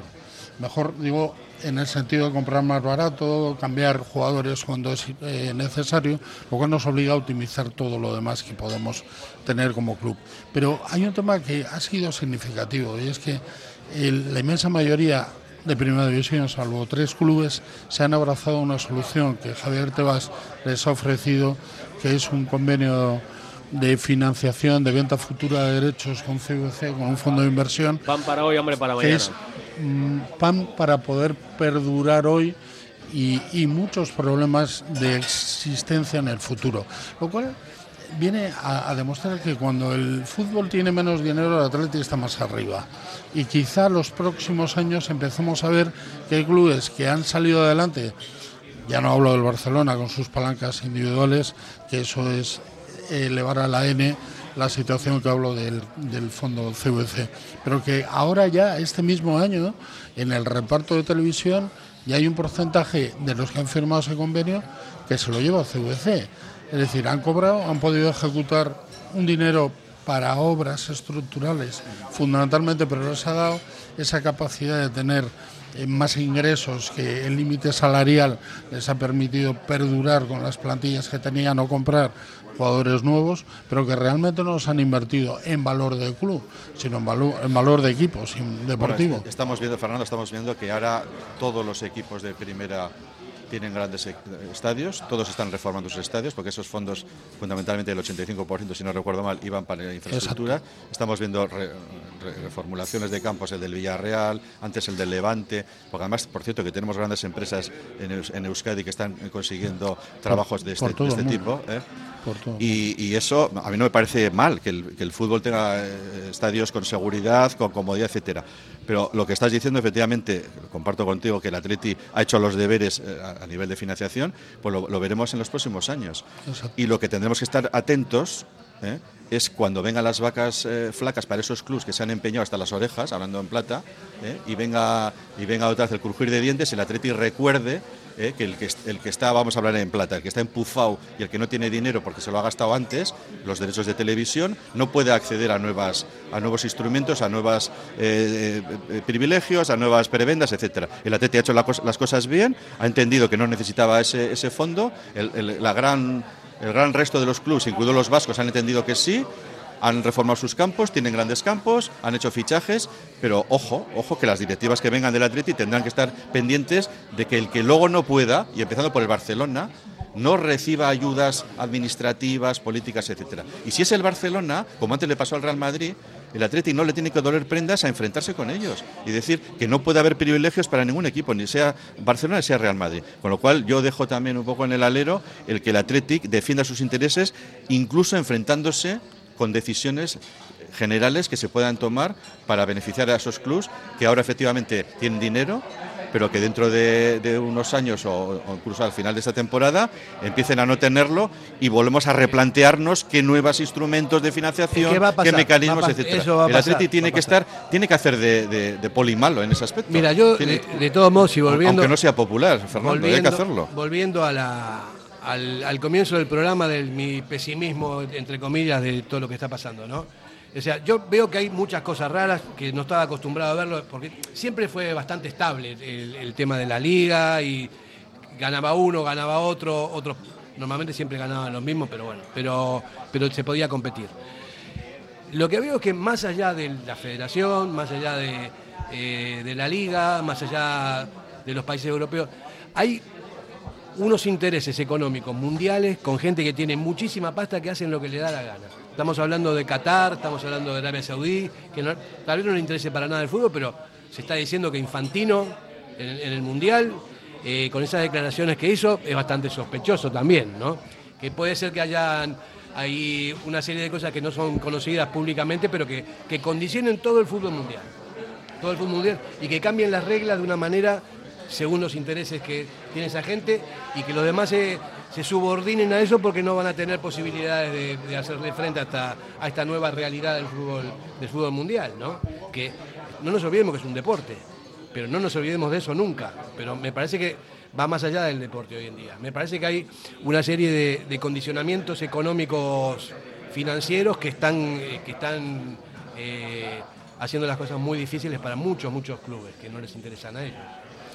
Es evidente, pero nosotros jugamos en ese entorno. ¿Pero cómo hacemos para, para, para, combatir ese tipo de cosas? Bueno, yo creo que lo que tenemos que saber es dónde estamos, eso es lo primero. Y lo segundo, tenemos que fortalecer toda nuestra estructura para poder ser o estar en el capítulo más alto posible. La tendencia al fútbol está en hacer selectivo el criterio territorial.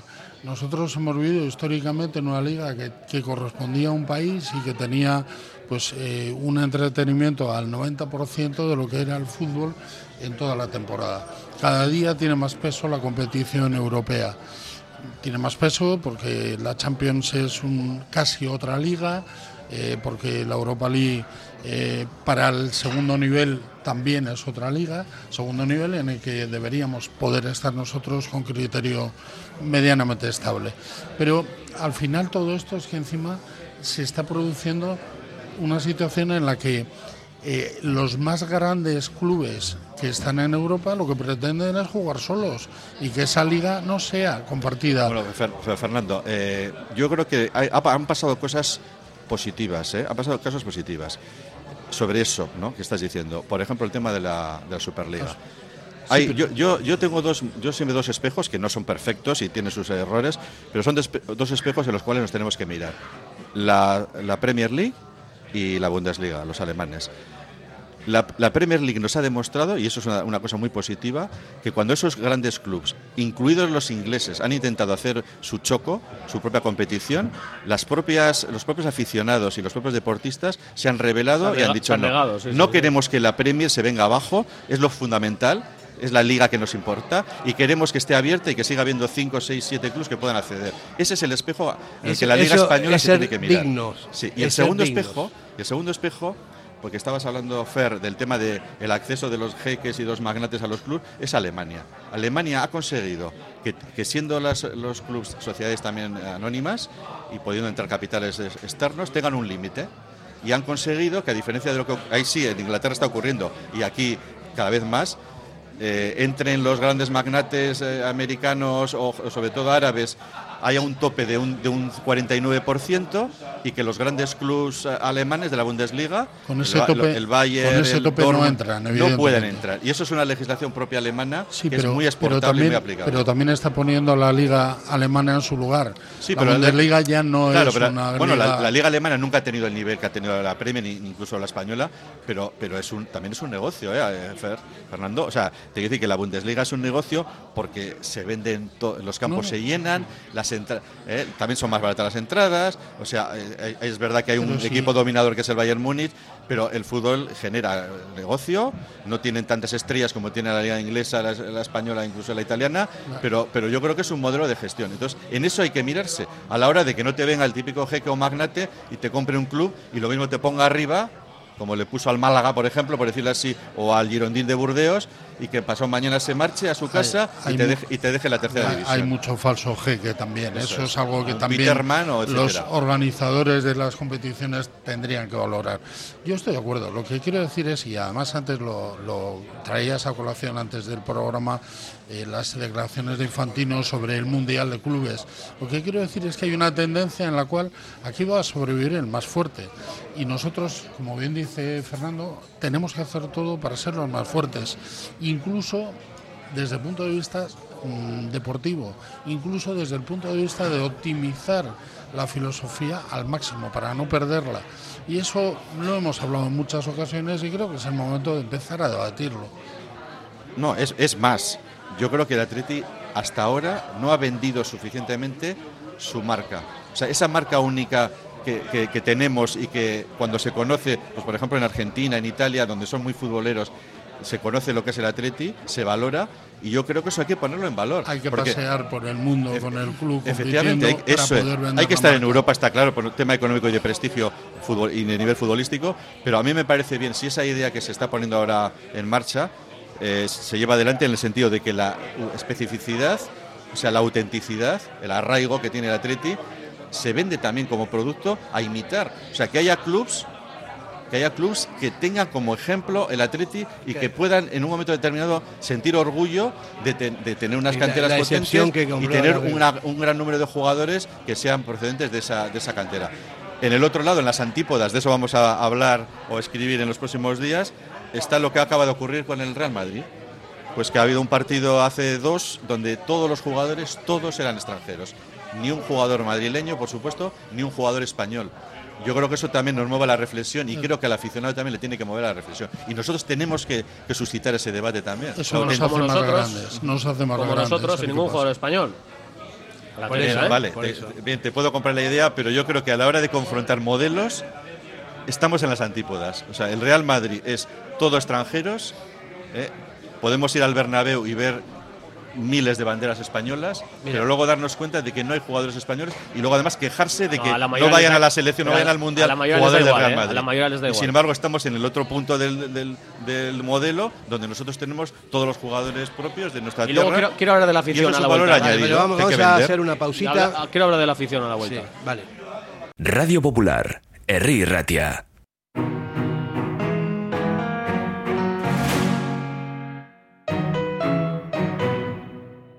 ¿Tienes problemas con tu viejo colchón? Colchonerías Bengoa tiene la solución ideal. Canapés de madera más colchón viscoelástico 135 por 190 por 395 euros. Ahora con almohada viscoelástica de regalo. Porte, montaje y retirada totalmente gratuita. Colchonerías Bengoa, las de toda la vida. Ocho tiendas en Vizcaya, dos de ellas de sofás. Más información en la web colchoneríasbengoa.com. En Durango, Restaurante Covica. Comida tradicional, moderna y vanguardista, elaborada siempre con la máxima calidad. Expertos en alta cocina en miniatura con reconocimientos de prestigio ofrecen diferentes alternativas para satisfacer los paladares de todos sus comensales. La comida de calidad y el trato exquisito tienen nombre propio en San Ignacio Usunea 8, Durango. En el corazón del ensanche, Obrador Asúa Berry, la mayor variedad de panadería, pastelería y bollería hechos de forma artesanal en su obrador, siempre buscando la excelencia tanto en la calidad como en el servicio a sus clientes. Obrador Asúa Berry Ensanche recoge encargos y ofrece los mejores desayunos y meriendas, también con productos sin gluten. Recuerda en la Plaza del Ensanche de Bilbao, junto a Lane Prosit, Obrador Asúa Berry Ensanche. Ven y disfrútalo.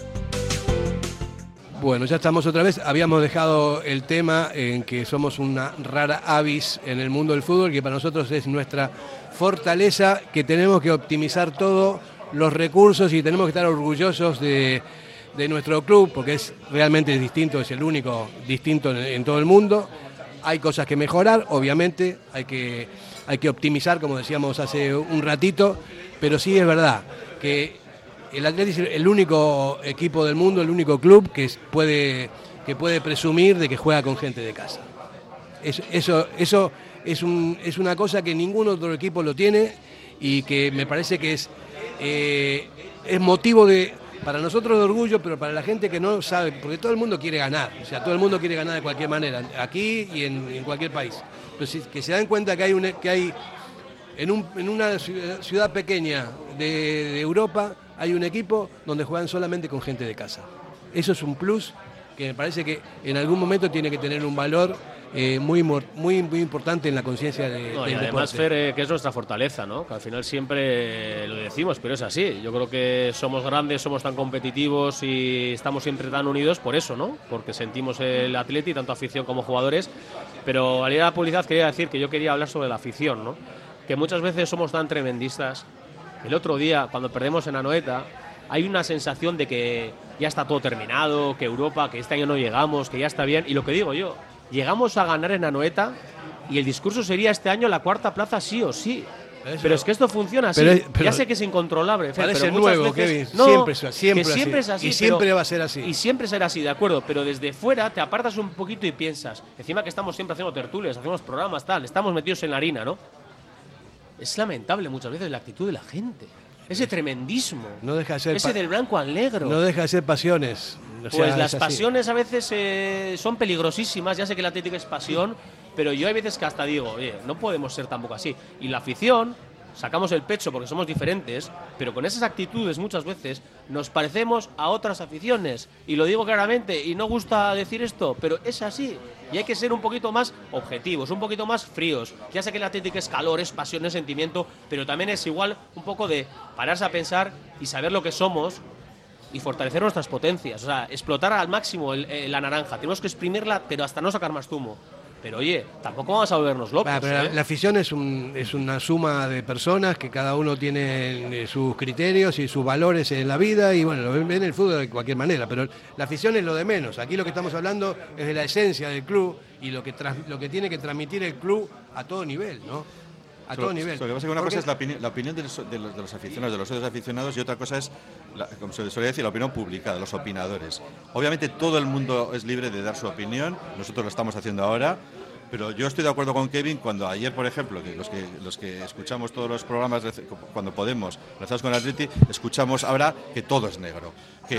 Y, salen los latiguillos que yo digo. El equipo no sabe a qué juega, este entrenador no es el adecuado, no, no somos competitivos, no somos... Bueno, pues es que es absurdo decir eso. O sea, estamos estamos ahí, estamos a tiro de Europa. Hace dos, tres partidos estábamos los, los cuartos, seguimos, no hemos hecho grandes. Y aspiramos a volver. Efectivamente, no hemos hecho grandes, grandes petardazos estos partidos. O sea, hemos hecho partidos muy decentes, el del Betis, el de los Osasuna que tuvimos que ganar claramente. Y, antes, del Mundial que decíamos, que estamos cuartos, pero tranquilidad, que esto está muy igual, que pierdes tres partidos. Lo que, lo que, decía yo, lo que decía yo que suelo decir a, mis hijos. O sea, ni, ni, lo veas todo negro hoy porque te ha pasado estas dos cosas, ni, ni, ni tires de euforia porque te, va a venir una, perdón con la expresión, te va a venir un golpe después. Bien. yo, yo al equipo le veo bien, tenemos un gran entrenador, tenemos una buena plantilla, yo soy optimista. A mí no me importa que la Real esté mejor que nosotros. A ellos igual sí les puede importar y no ser felices si son cuartos porque el Atleti esté a tercero. A mí me da. Es más, y lo digo sinceramente, a mí me parece estupendo que la Real le vaya bien. Me parece estupendo que Osasuna le vaya bien, porque también hay un valor por encima, que es el fútbol vasco. Y los clubes vascos en general se gestionan bien. se, están gestionando bien, aunque a nosotros no nos interese particularmente. A mí lo que me interesa es cumplir el objetivo. otro vasco diferente. Cumplir mi objetivo. Que, que, nosotros somos cuartos la Real es tercero y Osasuna segundo. Me da pues los que estén por delante y, por detrás. Sería una fiesta y pico. ¿eh? Pero en cualquiera de los casos, el otro día comentábamos en privado tú y yo que tenemos una diferencia al fútbol vasco. Para mí ya este fútbol vasco no es el que era, porque enfrente no veo casi a vascos. Entonces, hemos vivido en una situación... Yo, yo soy de los que pienso que para el Atleti la situación que tiene la Real ha hecho en la evolución que aspiremos a poder fichar a muy poco jugador de Arrer que quiera venir al Atleti. Y eso es una realidad, porque ellos ya compiten a nivel, ellos pagan. y, con, y con Osasuna pasa lo mismo. Efectivamente. Hay jugadores, de, hay jugadores que antes con hacer un, un chasquido de los dedos venían al Atleti y ahora Osasuna tiene unos medios también para retenerlo. Pero eso, eso nos da más valor a lo que estamos haciendo. ¿eh? Por supuesto. nos da más valor a lo que hacemos nosotros. Pero por eso mismo tenemos que hacerlo optimizando Correcto. absolutamente Mira, la yo- economía, la parte social, Correcto. como dice Kevin, la deportiva y perdón. Sí, sí, sí. Yo lo que digo es eso, que todas las aficiones del mundo están igual. Cuando ganan están eufóricas y cuando pierden están, o sea, pero todos, en todos los países, en todos lados, ¿no? Nosotros tenemos cosas diferentes, ¿no? Porque, en principio, porque asumimos y queremos seguir siendo así, cosa que los demás no hacen. Los demás cuando ven que el equipo está mal, ya quieren fichar a cualquiera de cualquier parte, eso es lo que se mueve en un montón de cosas. Y nosotros, en ese sentido, tenemos las cosas mucho más, más claras, ¿no?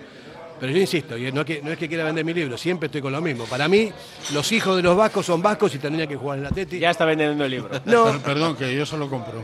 pero es que, pero es que no tiene sentido. no o sea, ¿cómo, yo entiendo, ¿no? ¿Cómo le puede decir, o sea, a mi hijo, ¿no? Que él no es, yo, yo soy argentino, que él, él no es argentino porque no sé qué. Mi hijo es vasco, nació aquí y yo llevo 44 años aquí. Entonces yo me siento también con derecho como para hablar como un vasco más, ¿no? Por, eh, por, vamos, son muchos años. Y sé muy bien cómo funcionan las cosas, ¿no?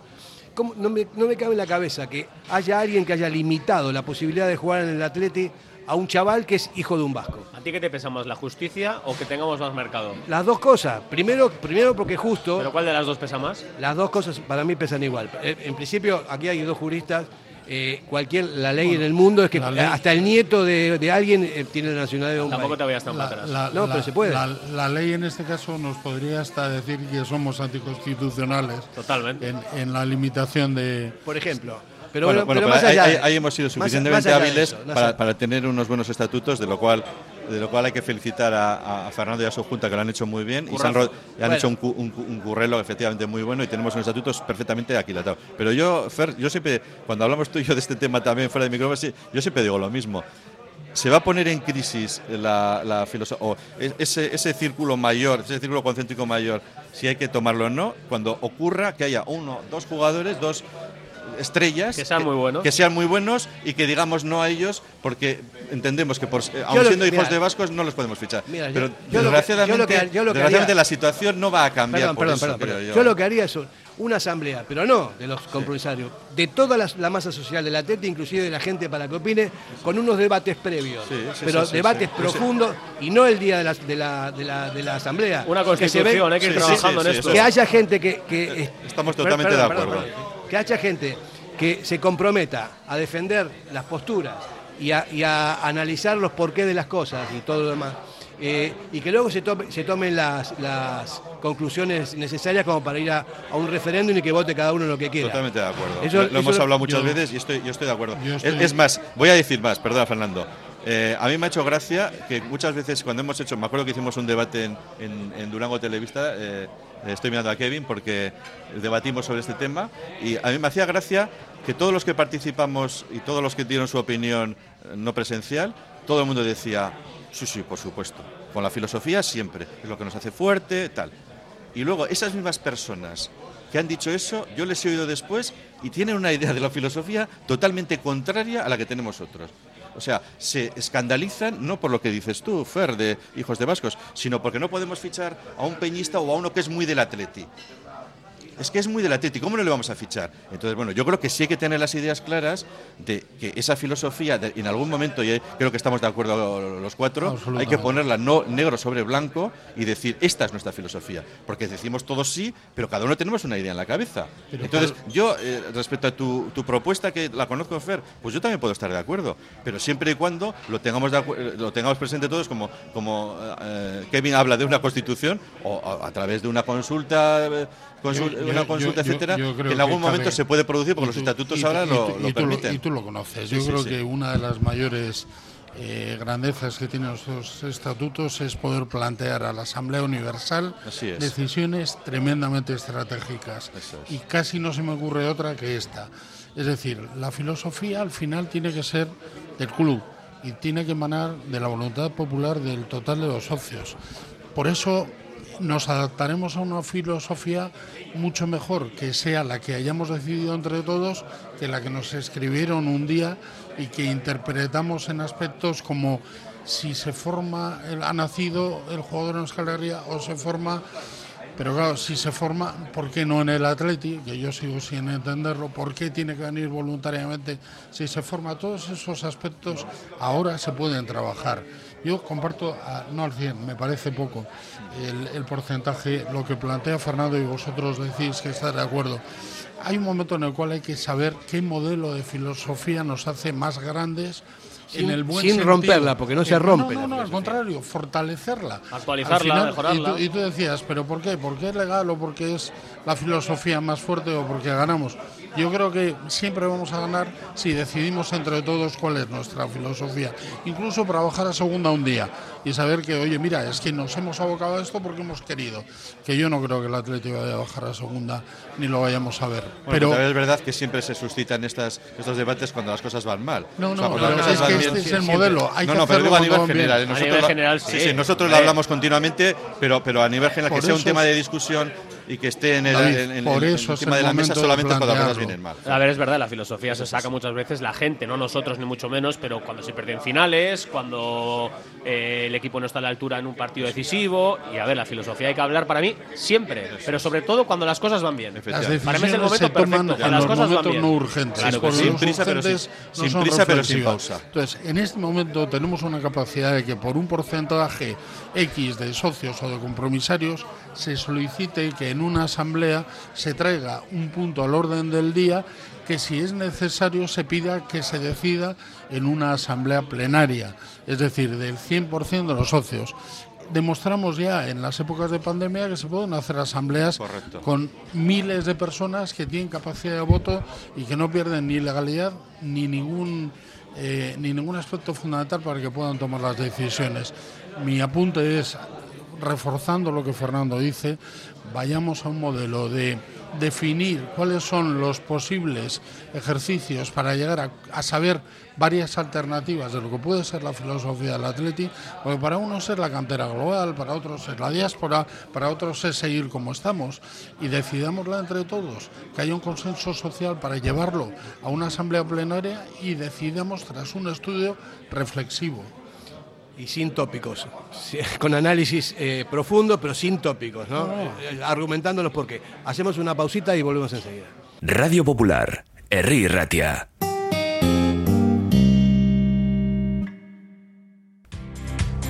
¿Te apasiona el mundo del caravaning? Pues no lo dudes más, tu sitio es Miquel Caravaning, en Yurreta, autocaravana camper, caravana nueva o de ocasión con posibilidad de financiación a tu medida. Nos encontrarás en el polígono Mayaviena número 4 de Yurreta. Miquel Caravaning, ven a conocer la exposición más grande de vehículos de vacaciones de Vizcaya. Miquel Caravaning, 696-509-373, info arroba miquelcaravaning.com. Somos para ti. La S, tu satisfacción, tu mejora, tu adaptación, el reconocimiento, la llave a tus dudas, tu economía y acierto y la de tu desarrollo. Smart Lead Consultores. Contáctanos en info arroba smartlead.com o en el 944 237 542. Quedarás satisfecho. ¿Quieres celebrar la fiesta de cumpleaños más divertida y memorable del mundo? Celébrala en Gimnasios Mugendo con centros en Indauchu, Santuchu, Deusto y Basauri. Tu hijo disfrutará de una fiesta de cumpleaños distinta a todas las demás, entrenando con sus amigos y sintiéndose durante un día el auténtico cinturón negro. Recuerda, las mejores fiestas de cumpleaños se celebran en Gimnasios Mugendo. Más información en mugendoeuskadi.com o llamando al 940 24 21 21 14. Gimnasios Mugendo. Ven y diviértete. Seguimos hablando. Hay que grabar la publi. Sí, ¿eh? sí, sí. Yo lo que, quiero grabar decir es que además, eh, yo que he vivido desde dentro la gestión del club como secretario del mismo, es muy complejo poder traer unilateralmente como representantes del club a la masa social, mal llamada masa, pero, pero a la totalidad de los socios, algo que es polémico porque suscita muchas opiniones en contra también y a favor, y eso desestabiliza a los gestores del club. Vivimos el caso de Viviana Azul, un caso que me parece a mí claramente eh, que, encaja en una filosofía, además una chica con un nieta de un exjugador de Atlético. bueno, esto no, no tiene vuelta. Pero lo que, la ventaja eh, que tiene los... perdona, eh, y con todo el respeto a esa jugadora, no está tan claro. No está tan claro como lo dices. Para mí No lo está tan claro. Bien, y, puede, tener abuelo vasco y puede haber jugado en y ser del Atleti, tener unos antecedentes, etcétera. Pero si los criterios generales de general aplicación son de que una jugadora o jugador eh, que no ha nacido ni se ha formado en, Euskal Herria ah. no forma parte, y ese es el criterio que en este momento le estoy mirando a Fer porque ya sé lo que me vas a decir. ¿por qué no? Porque, eso se la página web. Vamos a eso No, no, no, Fer, no, no, no. Pero es que por eso, por eso genera, por eso genera problemas, fracturas. Por eso, hay que poner las cosas claras. Claro. entonces, Fernando, ese caso no está tan claro como, como probablemente tampoco van a poner como un caso claro el chico este eh, guineano que hemos fichado del, del Y sin irnos tan lejos, la que, ya nos están diciendo algunos con mensajes con mala, con mala intención de, Real Sales. Quiero decir que hay que, hay que poner en lugar también la trascendencia que tenía aquello. Yo por eso digo que la filosofía a veces nos divide, porque para ti una jugadora o un jugador puede ser y para mí no, porque las cosas no están claras. Y por eso soy tan pesado en decir, vamos a ponernos todos de acuerdo, qué queremos y hacia dónde queremos ir. Kevin Doyle, Kevin Doyle. Divide porque está, no está bien expresado. La, filosofía nos tiene que unir en la medida en que sepamos o que, todos decidamos, entre todos los socios del Atleti, entre, o sea, más allá de los, de los compromisarios, que toda la sociedad atletizale decida qué es lo que se quiere. Eso es. Porque estamos diciendo, yo te, estaba diciendo a David, eso para mí no es así. Para mí, para mí el error grave de los últimos años es haber puesto en la web, cosa que no sé por qué, porque en los estatutos no se puso, porque no, te dejan nacidos o formados. porque eso no ha sido así nunca. Antes hablábamos y decíamos que el Lezama no hay que tocar, que viene uno y luego lo cambia de arriba a abajo. El problema con la filosofía es esa, que si, si David es presidente, a un jugador igual le ficha, pero si Fernando Valsega es su presidente, pues igual él no ficha. Entonces, no estamos todos de acuerdo y al final la afición también está desunida. Hay que unificar y hay que poner encima de la mesa cuál es nuestra filosofía, qué queremos y cuál es, cuál es nuestra, nuestra y tenemos nuestro tesoro. y, no, y, no esperar a la que se produzca la polémica o que se produzcan las, las vacas flacas, que ya las hemos tenido, pues yo recuerdo cuando estuvimos en una posición deportiva muy mala, cuando empezamos a pensar que podíamos fichar a José Mari, que jugaba en el Barcelona, ¿os acordáis? ¿no? Que, era, que fue un buen jugador, pero era un jugador que bueno venía de donde venía, o esto ha ocurrido con otros jugadores que también mm, dudosamente cumplían la filosofía. y ha sido Saborí, etcétera. el aporte es de traca, y es un jugadorazo y es nuestro niño. Os estaba, comentando y me he quedado a medias que ahora mismo eh, se estaba hablando del fichaje de un jugador que creo que se ha producido, un jugador del, del Portu, del Portugalete, que es, es de origen guineano, y entonces ah, eh, eh, nuestros amigos, ahí pongo entre comillas, o algunos míos de la Real, ya me mandaron la noticia diciendo que este jugador, ¿por qué estaba en el Atleti? ¿no? Entonces, bueno, si los datos no me fallan, creo que es un jugador que ha venido de una forma natural, su familia a Euskadi, aún nacido allí. Por qué estaba en el Atleti. Eso es, y, y, formado, yo creo que en este caso sí, formado en Euskadi, en este caso en el Portugalete, y que ha accedido al Atleti. David, ¿pero para qué les das explicaciones? No, no, digan los de la Real no, No, no, si no, si no se las he dado, eh, las estoy, las estoy dando aquí ahora, estoy, estoy, diciendo lo que la pienso. La respuesta de que mira, bobo, anda para allá, anda para allá. Ya, pero bueno, pero yo creo que aunque no tengamos que dar, efectivamente, totalmente de acuerdo, no tenemos por qué dar explicaciones. De lo nuestro, además. Yo, no ¿qué más les da? Cuando me viene de dentro, cuando me viene de fuera, perdón, solo decir, bueno, nosotros fichamos a quien nos da la gana, punto. Pero luego internamente sí, que tenemos que tener claro ¿eh? cuando un jugador cumple o no cumple. Por eso tenemos que ¿Eh? tener Y las ideas no las tenemos igual de claras, Fernando. Pero si hacemos una solución consensuada, legal al 100%, Correcto. Y, y tomamos la decisión, la hacemos nuestra y la defendemos a muerte. Correcto. Sea la que tú has votado o no. Igual que defendemos a una Junta aunque no la hayamos votado, o debemos hacerlo. ¿Y, quién le pone el cascabel al gato? Pues eh, es, es, una iniciativa popular. o sea, lo único bueno, perdón, lo único bueno que tiene este momento es que no se tiene que desgastar una junta directiva en llevarlo. Puede salir desde, Aquí, el, desde la yo lo que, lo, que, lo que planteo es desde desde mi posición de haber vivido el club desde dentro y ser un socio proactivo desde fuera, que pongamos en valor la capacidad de poder repensar entre nosotros esto y si estamos de acuerdo, no sé si hay que crear una mesa de debate Comisión. social, pero al margen de lo que es la propia entidad del club, los compromisarios tienen mucho que decir porque han vivido una responsabilidad alta de, de cogestión del club y a mí me consta que hay una hay un grupo que que, se está planteando esto. Luego, además, yo creo que hay contar con los socios jóvenes, porque están en un porcentaje bastante alto ya integrando nuestra cuota de, socios y ellos también ven las cosas de otra forma.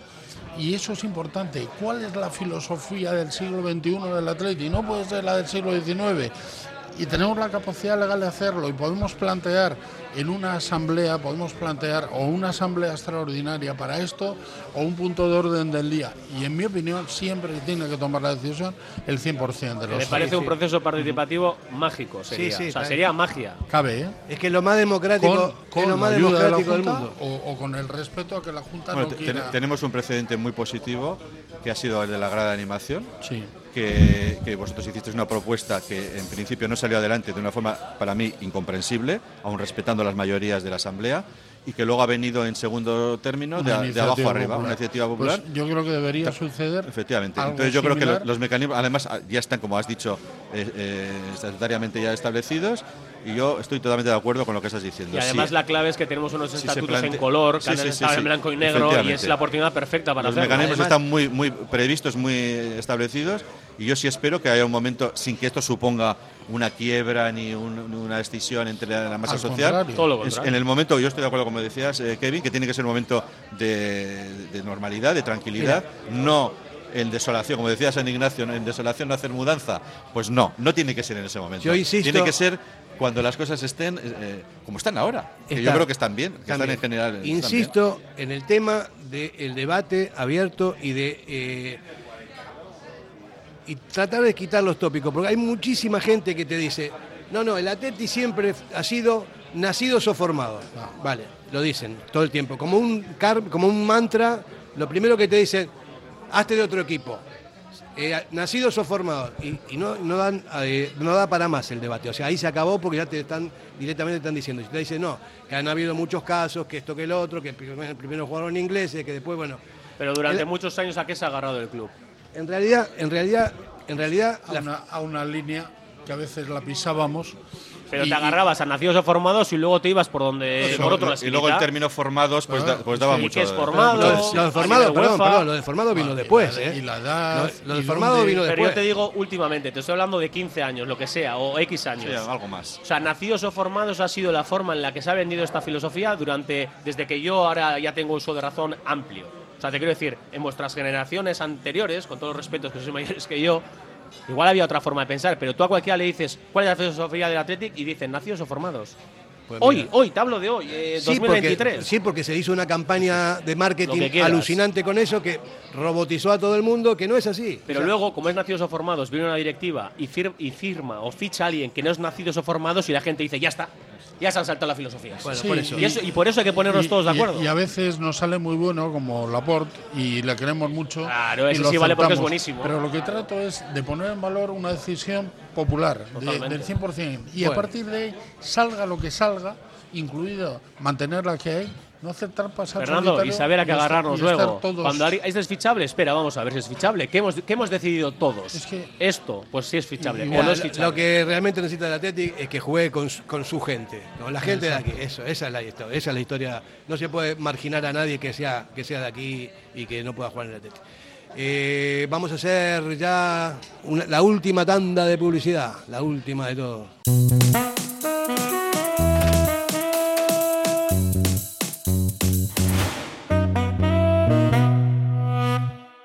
Diamanti e Karati, compra de oro con total transparencia y máxima tasación. En Bilbao, Puente de Deusto 13, Autonomía 34, Juan de Garay 7, Doctor Areilza 20 y Santucho 12. En Portugalete, Carlos VII 7 y en Baracaldo, Avenida de la Libertad 2. El primer outlet de joyas de Vizcaya con un 70% de descuento. Diamanti e Karati.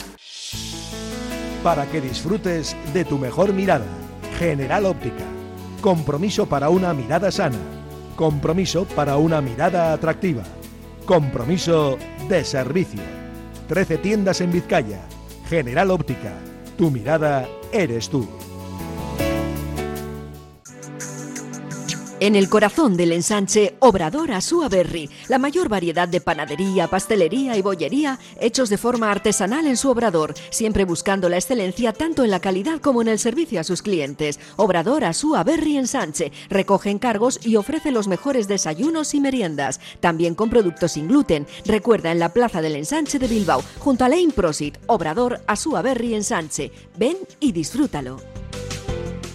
Bueno, es se ha puesto interesante esta, esta charla en el James Prosit, no estaba en el guion, también teníamos que hablar un poco del partido del otro día, pero me parece que mejor vamos a dejarlo ahí, el partido ese que, que perdimos y seguimos hablando de estos temas. ¿Qué partido? El que, uh, creo que jugó el Atlético estos días, ¿no? Queda, queda, un poco atrás y sobre todo Sí, teniendo en cuenta lo que nos viene. ¿eh? Está fuera ya de- Sí, sí, porque tenemos ya al español a la, a la puerta de la esquina, la Copa es muy importante. Y mañana vamos a la previa del español. Mañana vamos Es a que hablar mañana es un partido- Y, luego viene, y luego viene un, el- Real, un Real Madrid que acaba de perder la Supercopa. Herido, viene herido. Viene muy herido y ojo, que tiene también otro toro con el Villarreal el jueves en, en Copa, que perdió en Liga y, y vamos a ver si, si, si pasa a cuartos, porque el Villarreal ahora con Setién está otra vez fuerte y perfectamente le puede eliminar. O sea, puede venir a San Mamés fuera de la Supercopa. eh, eh, o sea, perdiendo la Supercopa fuera de la Copa y eso quizás no sea tan bueno, ¿no? Apelemos a que siempre se nos está dando en los últimos años bastante bien el jugar contra el Madrid o el Barça en casa. Y yo creo que es un partido para nosotros, igual para otros, el partido es el que juega contra nosotros, pero para nosotros el partido contra el Madrid marca un poquito ese, ese hecho de podemos llegar a ganar al número uno o al número dos, Madrid o Barça. Y ahí hemos demostrado que competimos. y, y hacer, de, hacer de San Mamés lo que también el Lo año es. pasado fue, y es que cualquier equipo pueda caer. El año pasado cayeron Barcelona y Real Madrid en Copa, bien caídos. Este año también estamos haciendo una buena, una, un- una buena puesta en escena. El día de Osasuna, para mí, fue un muy buen partido del Atleti. Una gran primera parte. Bueno, muy buen partido no puede ser, David. Bueno, la primera Sin gol. parte fue una gran primera Pero parte. es Faltaba, recurrente, sucede faltaba el gol, faltaba el gol. De 10 Entonces, partidos así, ganas 9. Efectivamente. Ya está, pero no, no lo, de siempre, lo el de- momento lo- clave. Eso, es, lo de, no lo de- lo. San Sebastián ha sido otra cosa. Hemos pasado de tener los fallos adelante a tenerlos atrás. Eso sí hay que hacérselo mirar. O sea, de tener una defensa que, que- que ha sido medio, que, ha- que bueno. ha sido de garantías y fiable a tener errores Hombre, si gordos. te disparas en el pie así no ganas en ningún campo de la liga. ¿eh? Yo, creo 90 que, menos. yo creo que Chingurri está- se estará poniendo las pilas a, a- a los jugadores. Vamos a ver si con la baja de Yera, y que creo que va a ser para el día del Madrid, vuelve o no Íñigo Martínez. El- ahora no, se- el, no, nuevo, no vuelve, no. el nuevo expediente X, No, no de lo vuelve, cual no Kevin, igual nos perdón, quiere contar David, algo. David. Tenemos dos. David, no va, no va a volver. No, no va a jugar más. Ahora- eh, esta semana no, seguro. Esta semana no. Pues si tenemos que echar mano de, Pues que de- juegue Paredes. de- de chaval Paredes, pues vamos a ver si efectivamente Hemos- también tenemos un tercer central Hemos o ganado, un cuarto hemos central. ganado grandes equipos tirando de nuestra cantera y creo que seremos capaces también. Yo creo que también, y apelo a la- al espíritu de la Copa, mañana va a ser un día tremendamente frío, duro, difícil, pero es importante que la afición esté y apoye. Eh, porque estoy convencido que el, el equipo cuando salga al campo se va a olvidar de todo lo que ha pasado en estos dos últimos partidos y va a soñar por fin con una final de Copa con público, que no pudimos disfrutar en las anteriores ocasiones. Y me parece que estamos en una buena línea. Por eso hablamos de, de la filosofía y por eso hablamos de la gestión del Lezama y por eso hablamos de optimizar el club. Este club tiene que fortalecerse para competir contra los más grandes en cualquier momento en el futuro, que ya lo hacemos, ¿eh? que ya lo hacemos. No olvidemos sí, y no menospreciemos lo que es, está- está- es estamos un milagro. Eso es, es es un milagro correcto. porque yo a veces en, los palcos que he podido estar en las dos últimas finales de Copa y en la Supercopa y especialmente en la que ganamos en una semifinal al Madrid en enero, que es un tiempo en el cual ya está rodado en Málaga y luego le ganamos al Barça en Sevilla, una Supercopa que ayer ha celebrado anteayer el, el Barça como si hubiera ganado la Champions. O sea, somos capaces de conseguir cosas, hazañas. Pero es verdad que es un poco cuasi milagroso. Fortalecemos Sí, para y- que y sea luego- y luego está meritorio, la no milagroso. Conseguir la regularidad, que es lo, Claro, lo- lo bueno, fundamental. es el tener un entrenador exigente, que, lo, que creo que lo tenemos, que puede perfectamente eh, tener bluffs con- con- concretos, como, Yo no creo que los hemos tenido grandes. Eh, con el partido de Girona, que fue un muy mal partido, no creo que fue el otro día un muy mal partido, el de Donosti, ante una Real que tiene ese nivel que estamos diciendo. Pero yo confío en que el equipo va a reaccionar, que sobre todo en San Mamés se va a hacer fuerte. Tenemos dos partidos para demostrarlo. Estamos a tiro de Europa y estamos a tiro de los cuartos de final de la Copa. nada más y nada menos. La clave es San Mamés. Pero, Sin ninguna duda. No, no, pero el santo me refiero. ¿eh? Sí, sí, sí. Bueno, pero al santo, también hay que ayudarle. ¿eh? No, por eso. ahí está la clave. Una pregunta. ¿Cuándo sabéis vosotros cuándo se termina el contrato de Nico y de Sunset? Pues el año que viene. El 24. 24. el 24, ¿no? Sí, porque eso también es preocupante. Supongo yo que si siguen en esta escalada se va a encarecer bastante, bastante la renovación, ¿no? Es un criterio histórico del que cuando el club alcanza altura y sobre todo juega en Europa es porque los jugadores que definen ese hecho diferencial marcan la condición de poder estar arriba dan nivel y dan nivel y también se exhiben hoy en día eh, cuántos equipos de la Premier pueden pretender tener un extremo derecha que desborde como lo hace Nico pues seguramente unos cuantos y el escaparate mundial vino fenomenal y el escaparate mundial vino bien, pero necesita un refuerzo digo para el representante y para lo que es el jugador. vino, bien para él, vino, bien a él. vino bien para él. claro pero, pero aquí tenemos una sensación que es un poco boomerang, ¿no?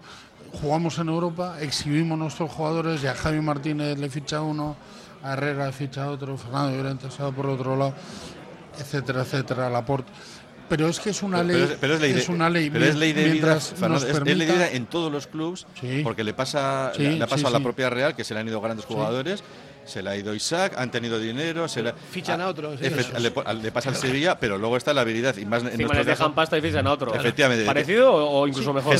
como estábamos diciendo, gestión y gestión. Ficha, nuestra ficha está en Lezama. Claro. y en esa filosofía que quizá nos permita fichar a jugadores con 16 años y somos capaces de ponerla en su lugar y son potenciales para el futuro a mí no me preocupa que los jugadores se marchen pagando una cláusula importante, porque eso significa que estamos arriba y, que, seguimos gestionando y que, más no se puede hacer. y que seguimos gestionando deportivamente bien el club y nos hemos eh, superado siempre a cualquier falta de jugador. Siempre. Desde eh, tú no te acordarás, Kevin, porque has alegado que eres muy joven, pero algunos sí recordamos a, a Corta, a Zubi, a muchos.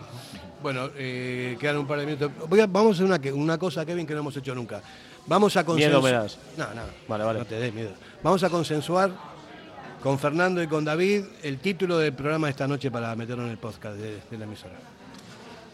Pues en mi criterio, si bien es cierto que hemos hablado de muchas cosas interesantes, yo creo que está quién debe, quién debe determinar que vamos a ser de más mayores. Es decir, la soberanía popular por encima de todo para poder seguir evolucionando en positivo para que este club tenga otros ciento y pico años, cuando menos, de historia. Muy largo el título. Bueno, vale, vale. Yo te doy la filosofía ah, y tú que eres periodista, ¿no? Tú la, tú la cortas, chaval.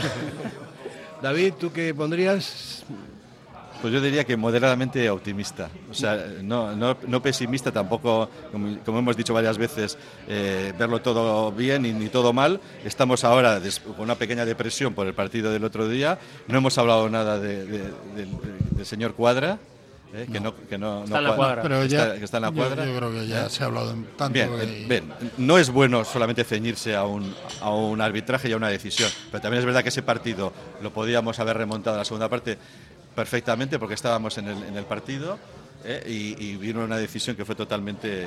Yo, el, yo el, titular de la, de la tertulia vamos, de hoy. Quiero vamos a poner los cuatro titulares. no, yo sobre todo doy la idea, pero quiero ensalzar, eh, darle relevancia, importancia a ese proceso participativo en el que tenemos que decidir qué queremos ser y cuál va a ser nuestra filosofía. O sea, entre todos tenemos que hacer un proceso participativo para realmente pues, eh, definir la magia de este club, que es su filosofía. Eso sería terrible, complicado sí, pero con ganas, con ilusión y con atletisales, con, el, con todos los atletisales, se podría hacer. Yo me sumo a. Sí, yo también me sumo, me ¿eh? sumo, a esa idea. Vamos, eso va a ser la, la, principal. Eh, me asumo lo que dijo Fernando, la realidad que lo que estamos diciendo todos durante todo este momento.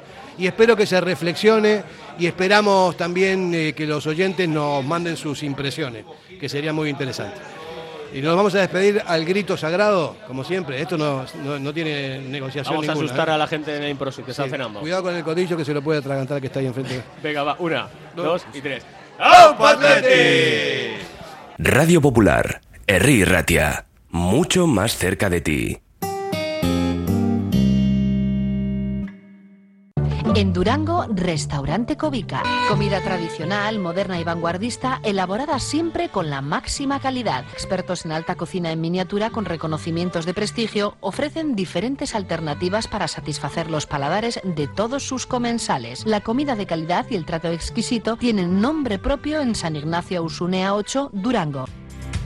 ¿Te apasiona el mundo del caravaning? Pues no lo dudes más. Tu sitio es Miquel Caravaning, en Yurreta. Autocaravana camper, caravana nueva o de ocasión con posibilidad de financiación a tu medida. Nos encontrarás en el polígono Mayaviena número 4 de Yurreta. Miquel Caravaning, ven a conocer la exposición más grande de vehículos de vacaciones de Vizcaya. Miquel Caravaning, 696-509-373. Info arroba miquelcaravaning.com. ¿Tienes problemas con tu viejo colchón? Colchonerías Bengoa tiene la solución ideal. Canapés de madera más colchón viscoelástico 135 por 190 por 395 euros. Ahora con almohada viscoelástica de regalo. Porte, montaje y retirada totalmente gratuita. Colchonerías Bengoa, las de toda la vida. Ocho tiendas en Vizcaya, dos de ellas de sofás. Más información en la web colchoneríasbengoa.com. Si te gusta disfrutar del buen pescado, Asador Restaurante Parrillas del Mar es tu lugar. En Bilbao, Juan de Acuria Guerra número 7. Disfruta de nuestros pescados a la parrilla, besugo, rey, rodaballo, lubina y mariscos como langosta, bogavante y cigalas, entre otras delicias del mar. Mención especial también a nuestros entrantes originales como la ensaladilla de buey. Si quieres comer bien en un ambiente de lo más acogedor, ven a Parrillas del Mar.